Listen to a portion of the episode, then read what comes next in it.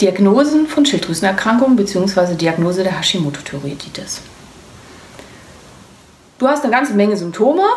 Wir fassen das nochmal so ein bisschen zusammen. Sagen wir mal, wir nehmen mal mich als Patient. Ähm, meine Startsymptome waren extremer Haarausfall, starker Gewichtsverlust und totale Schlaflosigkeit. Herzlich willkommen beim Podcast der Autoimmunhilfe. Deine Gastgeberin ist Dr. Simone Koch. Hier erhältst du Wissen über Autoimmunerkrankungen, die wichtigsten Zusammenhänge rund um die möglichen Behandlungen sowie viele nützliche Tipps und Tricks, damit du deinen Alltag bestmöglich gestalten kannst. Noch ein kleiner Disclaimer. Dr. Simone Koch ist in diesem Podcast nicht als Ärztin tätig. Sie führt hier keine Behandlungen oder Beratung von Patienten durch. Sie veröffentlicht hier ausschließlich ihre eigene Meinung und Erfahrungen rund um Autoimmunerkrankungen. Die in diesen Beiträgen enthaltenen Informationen können keine Beratung durch einen Arzt ersetzen und sind keine medizinischen Anweisungen. Die Informationen dienen der Vermittlung von Wissen. Die Umsetzung von Therapien und Behandlungsplänen sollte mit einem qualifizierten Therapeuten erfolgen. Das sind alles drei Symptome. Wenn man im Medizinstudium aufgepasst hat, dann denkt man sofort Hyperthyreose, Schilddrüsenüberfunktion. Das Problem ist, dass aus irgendwelchen Gründen, also wenn du jetzt losgehst und fragst Medizinstudenten, irgendwie, die gerade aus der Vorlesung im, weiß ich nicht, fünften Semester kommen oder so und schilderst denen diese Symptome, werden die sofort sagen, Schilddrüsenüberfunktion. Das Problem ist, dass irgendwie, vielleicht liegt das einfach an unserer Gesellschaft, wo viel tatsächlich durch Stress und irgendwas bedingt ist, so ganz, ganz vielen Ärzten, zu denen man kommt, die dann sagen, sie haben so viel Stress oder sie sind depressiv oder sie haben einfach einen an der Waffel. Das sagen die natürlich nicht so direkt, aber denken es eventuell. Ähm, ja, oder nehmen wir einen anderen Patienten, Ursprungssymptome, totale Müdigkeit und Erschöpfung, depressive Verstimmung, ähm, trockene, komisch teigige Haut, Antriebslosigkeit, Gewichtszunahme. Auch das, wenn man das irgendwie so zusammennimmt, sollte man eigentlich sofort denken, Schilddrüsenunterfunktion. Aber auch hier wird ganz, ganz oft erstmal auf lavierte Depression oder auch auf Depression ähm, getippt und behandelt. Das wären so klassische Symptome. Weniger klassische Symptome können sein ähm, Herzbeschwerden jeglicher Art, funktionelle Herzbeschwerden, Extrasystolen, Tachykardien, also zu schneller Herzstark, Palpitationen, das heißt, man spürt sein Herz schlagen, was man eigentlich nicht tun sollte, auch wenn es seine Arbeit normal und gut macht, aber man spürt sein Herz schlagen. Kälte, Hitzeunverträglichkeit, Muskelschmerzen, Angststörungen, Panikattacken, ja, Antriebslosigkeit, Fatigue hatte ich schon am Anfang gesagt. Das können alles Symptome einer Schilddrüsenerkrankung sein und viele, viele, viele andere mehr. Wenn du also vermutest, du hast eine Schilddrüsenerkrankung, du glaubst, das kommt daher, es fühlt sich irgendwie so an und gehst zum Arzt, was sollte bestimmt werden, damit man feststellen kann, ob du eine Schilddrüsenerkrankung hast und vielleicht im Speziellen eine Hashimoto-Thyreoiditis. Zum ersten sollten die Schilddrüsenwerte bestimmt werden und da ganz, ganz wichtig, nicht nur der TSH, denn es gibt ähm, eigentlich, ja, also Karachian sagt 25 verschiedene Arten der Schilddrüsenunterfunktion. Also auf jeden Fall gibt es eine Menge.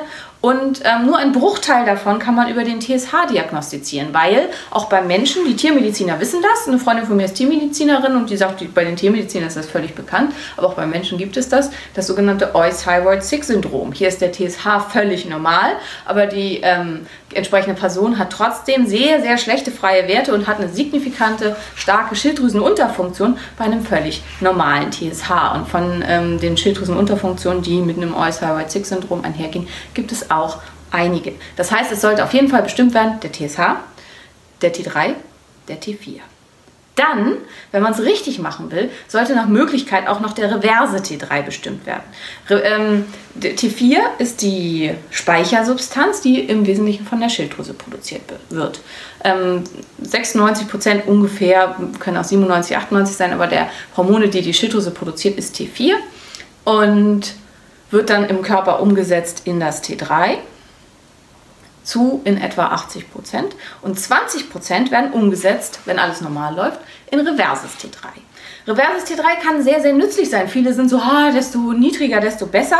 Das stimmt auch nicht. Ähm, wenn ich zum Beispiel eine Situation habe, in der ich mich überlaste und für mich eigentlich einfach alles zu viel ist, dann oder ich sehr krank bin oder ich stark verletzt wurde, dann fährt das Reverse T3 stark nach oben und sorgt dafür, dass all meine Körperfunktionen verlangsamt und reduziert werden und dass ich eben müde und antriebslos werde, damit ich mich schone und damit mein Körper mehr Möglichkeiten hat, einfach in eine Regeneration zu kommen, in Regenerationsmodus Fokus zu kommen. Und insofern ist das Reverse T3 durchaus nützlich und von unserem Körper gut und vorgesehen, wenn es in der richtigen Menge produziert wird. Reverses T3 hat eine längere Halbwertszeit als T3. Dadurch ähm, ist es schnell so, dass wenn dieses System kippt, also wenn plötzlich das 70 zu 30 ist oder so, dass dann die Rezeptoren, weil beide gehen an die gleichen Rezeptoren, durch das reverse T3 dauerhaft besetzt werden und nicht mehr vom T3 verdrängt werden können, weil es eine längere Halbwertszeit hat. Das heißt, das sitzt da länger drauf, als das T3 das tun würde. Das heißt, wenn ich ein sehr, sehr hohes T3 habe und ein relativ niedriges T4, dann kann das ein Zeichen dafür sein, dass mein Körper überstimuliert ist und sehr viel T3 haben will. Wenn ich mich aber trotzdem total erschöpft und antriebslos fühle und vielleicht auch noch Herzsymptome habe, weil das geht ganz häufig damit einher, so Palpitationen und also spürbarer Herzschlag, Extrasystolen, Tachykardien. Wenn ich das habe, dann sollte man auf jeden Fall auch das reverse T3 mitbestimmen lassen. Das machen nicht so viele Labore in Deutschland. Das heißt, da muss man ein bisschen rumfragen und gucken, wer kann das machen. Ähm, das sollte dann aber auch mitbestimmt werden. So, dann haben wir eventuell die Diagnose Schilddrüsenunterfunktion. Da ist dann auch die Frage, wie genau diagnostiziere ich das? Also was muss ich gucken? Es gibt ja einen Normbereich und der geht halt eben von ganz unten bis ganz oben relativ logisch kann man sich überlegen, dass jemand, der die Schilddrüsenwerte gerade so über der Kippe, über der Norm hat, sich bei weitem nicht so gut fühlt und nicht so gesund fühlt wie jemand, der die Schilddrüsenwerte im oberen Normbereich hat. Was ist normal? Man hat in Amerika ähm, einen relativ großen Anteil gesunder und fitter Studenten untersucht und hat festgestellt, die hatten ihre Schilddrüsenwerte so in etwa um 50 Prozent. Wie berechnet man das? Ähm, am besten man sucht Schild, einen Schilddrüsenrechner raus und gibt das da ein. Wenn man den nicht so zur Verfügung hat und nicht findet, dann muss man nach einer bestimmten Formel gehen. Die können wir euch vielleicht mal reinsetzen, beziehungsweise ich setze euch mal lieber einen Link rein, wo ihr das nachgucken könnt. Das heißt, wo innerhalb dieser Range, also dieser Normwertverteilungskurve, bin ich? Bei wie viel Prozent dieser Normwertverteilungskurve bin ich? Und beim Gesunden sollte das bei beiden Werten so in etwa um 50 Prozent rum sein, wenn ich keinerlei Medikamente nehme. Das ist ganz, ganz wichtig. Unter Medikation sieht das, je nachdem, was ich nehme, ein bisschen anders aus.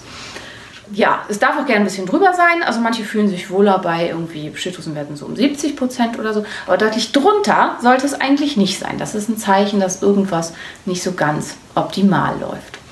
Sind meine Schilddrüsenwerte am aller, aller untersten Ende und so bei irgendwie 4-5 Prozent kann ich davon ausgehen, das ist eine funktionelle Hypothyreose, also eine funktionelle Schilddrüsenunterfunktion oder von Medizin auch gern latente Unterfunktion genannt. Damit kann man sich schon ganz schön mies fühlen. Ähm, insofern sollte man da genau hingucken und schauen, ähm, profitiere ich von der Behandlung. Und ich finde, dass auch bei einer dauerhaften und schon lange bestehenden latenten Unterfunktion ein Behandlungsversuch auch mit Hormonen auf jeden Fall ähm, eine Möglichkeit ist, um zu gucken, profitiert der Patient davon und fühlt er sich dann wesentlich besser. So, das ist erstmal, wir gucken, haben wir eine Schilddrüsenunterfunktion. Wenn wir jetzt festgestellt haben, ich habe eine Schilddrüsenunterfunktion, dann ist natürlich jetzt die große Frage, woher kommt das? Ist das eine Hashimoto-Thyreoiditis? Ist das tatsächlich eine autoimmune Erkrankung gegen die Schilddrüse? Um das festzustellen, muss ich nach oder gucke ich als erstes mal nach Antikörpern. Die häufigsten sind die TPO-Antikörper oder auch MAC. Die ähm, am zweithäufigsten ähm, sind die Thyroglobulin-Antikörper oder auch TAC. Dann ähm, sollten auch mitbestimmt werden die TSH-Rezeptor-Antikörper, weil es gibt häufig auch mal Mischerkrankungen, Hashimoto-Basedo. Basedo ist die autoimmune Überfunktion der Schilddrüse. Ja, TSH-Rezeptor-Antikörper werden auch oft abgekürzt als TRAC.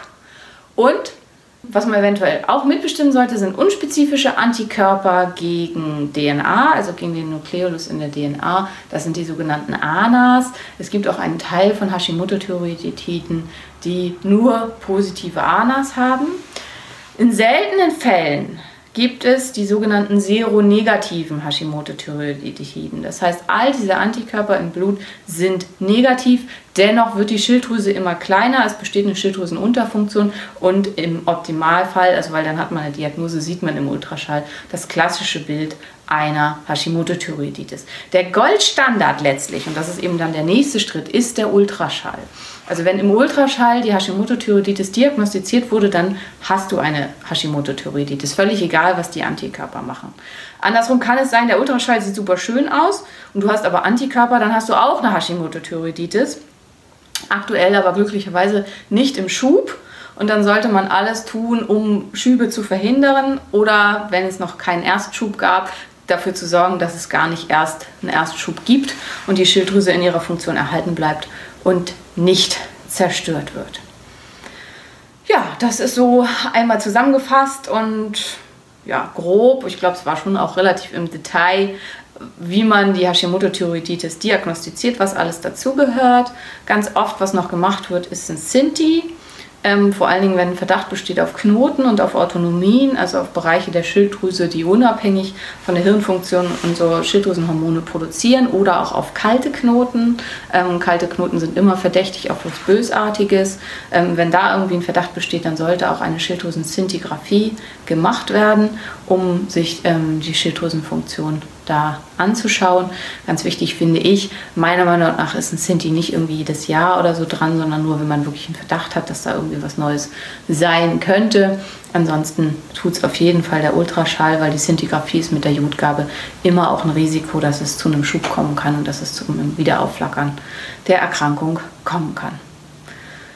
Deswegen nicht abspeisen lassen, also auf keinen Fall nur mit dem TSH abspeisen lassen und auf keinen Fall abspeisen lassen mit, sie sind depressiv. Besteht auf diese Werte. Ach so, ganz wichtig vielleicht noch, was sind denn so die Kosten? Wenn mir irgendwie niemand das abnehmen will und mir niemand so richtig glauben will, was kann ich denn dann machen? Dann geht man einfach zu einem freien Labor. Da gibt es fast in jeder Stadt eins. Man kann also eigentlich zu jedem Labor hingehen und hier sagen, hier ist mein Arm, bitte ähm, nimm mir das und das ab und das dann selber zahlen. Und das ist manchmal einfach viel, viel einfacher als diese ganzen Diskussionen. Ähm, einmal die Schilddrüsenwerte TSH, FT3, FT4 kosten knapp 33 Euro. Das reverse T3 kostet ungefähr 38 Euro, je nachdem, wo man es machen lässt. Die Antikörper kosten alle so um die 23 Euro. Das heißt, wenn man alles macht und selber zahlt, dann ist man schon auch eine Stange Geld los. Aber zumindest mal TSH, FT3, FT4 als Erstsachen zu machen, um zu gucken, ist es vielleicht die Schilddrüse? Ähm, das denke ich ist für eigentlich jeden möglich, für jeden äh, leistbar und dann hat man schon mal eine Richtung, in welche das gehen soll. Also bei mir selber war es zum Beispiel auch, dass bei ganz vielen Therapeuten und Ärzten waren, dadurch, dass es bei mir relativ unmittelbar nach der Geburt meines großen Kindes war, alle überzeugt waren, ich habe eine postpartale Depression und niemand bereit war, mir überhaupt Blut abzunehmen, weil alle der Meinung waren, das muss nicht gemacht werden. Ich habe sowieso eine postpartale Depression. In dem Sinne, ähm, lasst euch die auf jeden Fall dann mal abnehmen. Die 33 Euro ist es wert. Ich habe mir das dann damals selber abgenommen und sonst wäre ich noch wesentlich länger in dieser Mühle drin gewesen, dass irgendwie keiner mir vernünftig helfen wollte und es immer hieß, ich habe einfach eine postpartale Depression, die ich definitiv nicht hatte. Also insofern lasst, lasst euch nicht mit psychischen Diagnosen abspeisen. Ähm, Klar kann man sich auch irren, aber in den meisten Fällen, wir haben viel, viel besseres Körpergefühl, als viele denken. Und wenn man das Gefühl hat, mit mir stimmt einfach irgendwas nicht. Und ich habe vielleicht auch das Gefühl, es kommt irgendwie hierher, es schmerzt, es drückt, es ist heiß, es ist unangenehm, dann ist die Wahrscheinlichkeit, dass es wirklich daherkommt, meiner Meinung nach sehr, sehr hoch. Und dann lohnen sich die 33 Euro, um das rauszukriegen und das zu beweisen, wenn es sonst keiner für euch tun will. Ja, das war es einmal dazu. Was äh, Diagnose der Hashimoto-Thyreoiditis, was muss ich beachten? Ich hoffe, es war für dich hilfreich. Danke, dass du bei der heutigen Episode dabei warst. Mehr Tipps von der Autoimmunhilfe findest du unter www.autoimmunhilfe.de. Wir sind auch auf Facebook, Instagram und YouTube aktiv. Den jeweiligen Link findest du in der Podcast-Beschreibung. Gefällt dir dieser Podcast? Dann freuen wir uns, wenn du auf iTunes eine Bewertung schreibst und den Podcast mit deinen Freunden teilst. Damit hilfst du uns, dass wir wiederum noch mehr Menschen da draußen erreichen und ihnen helfen können.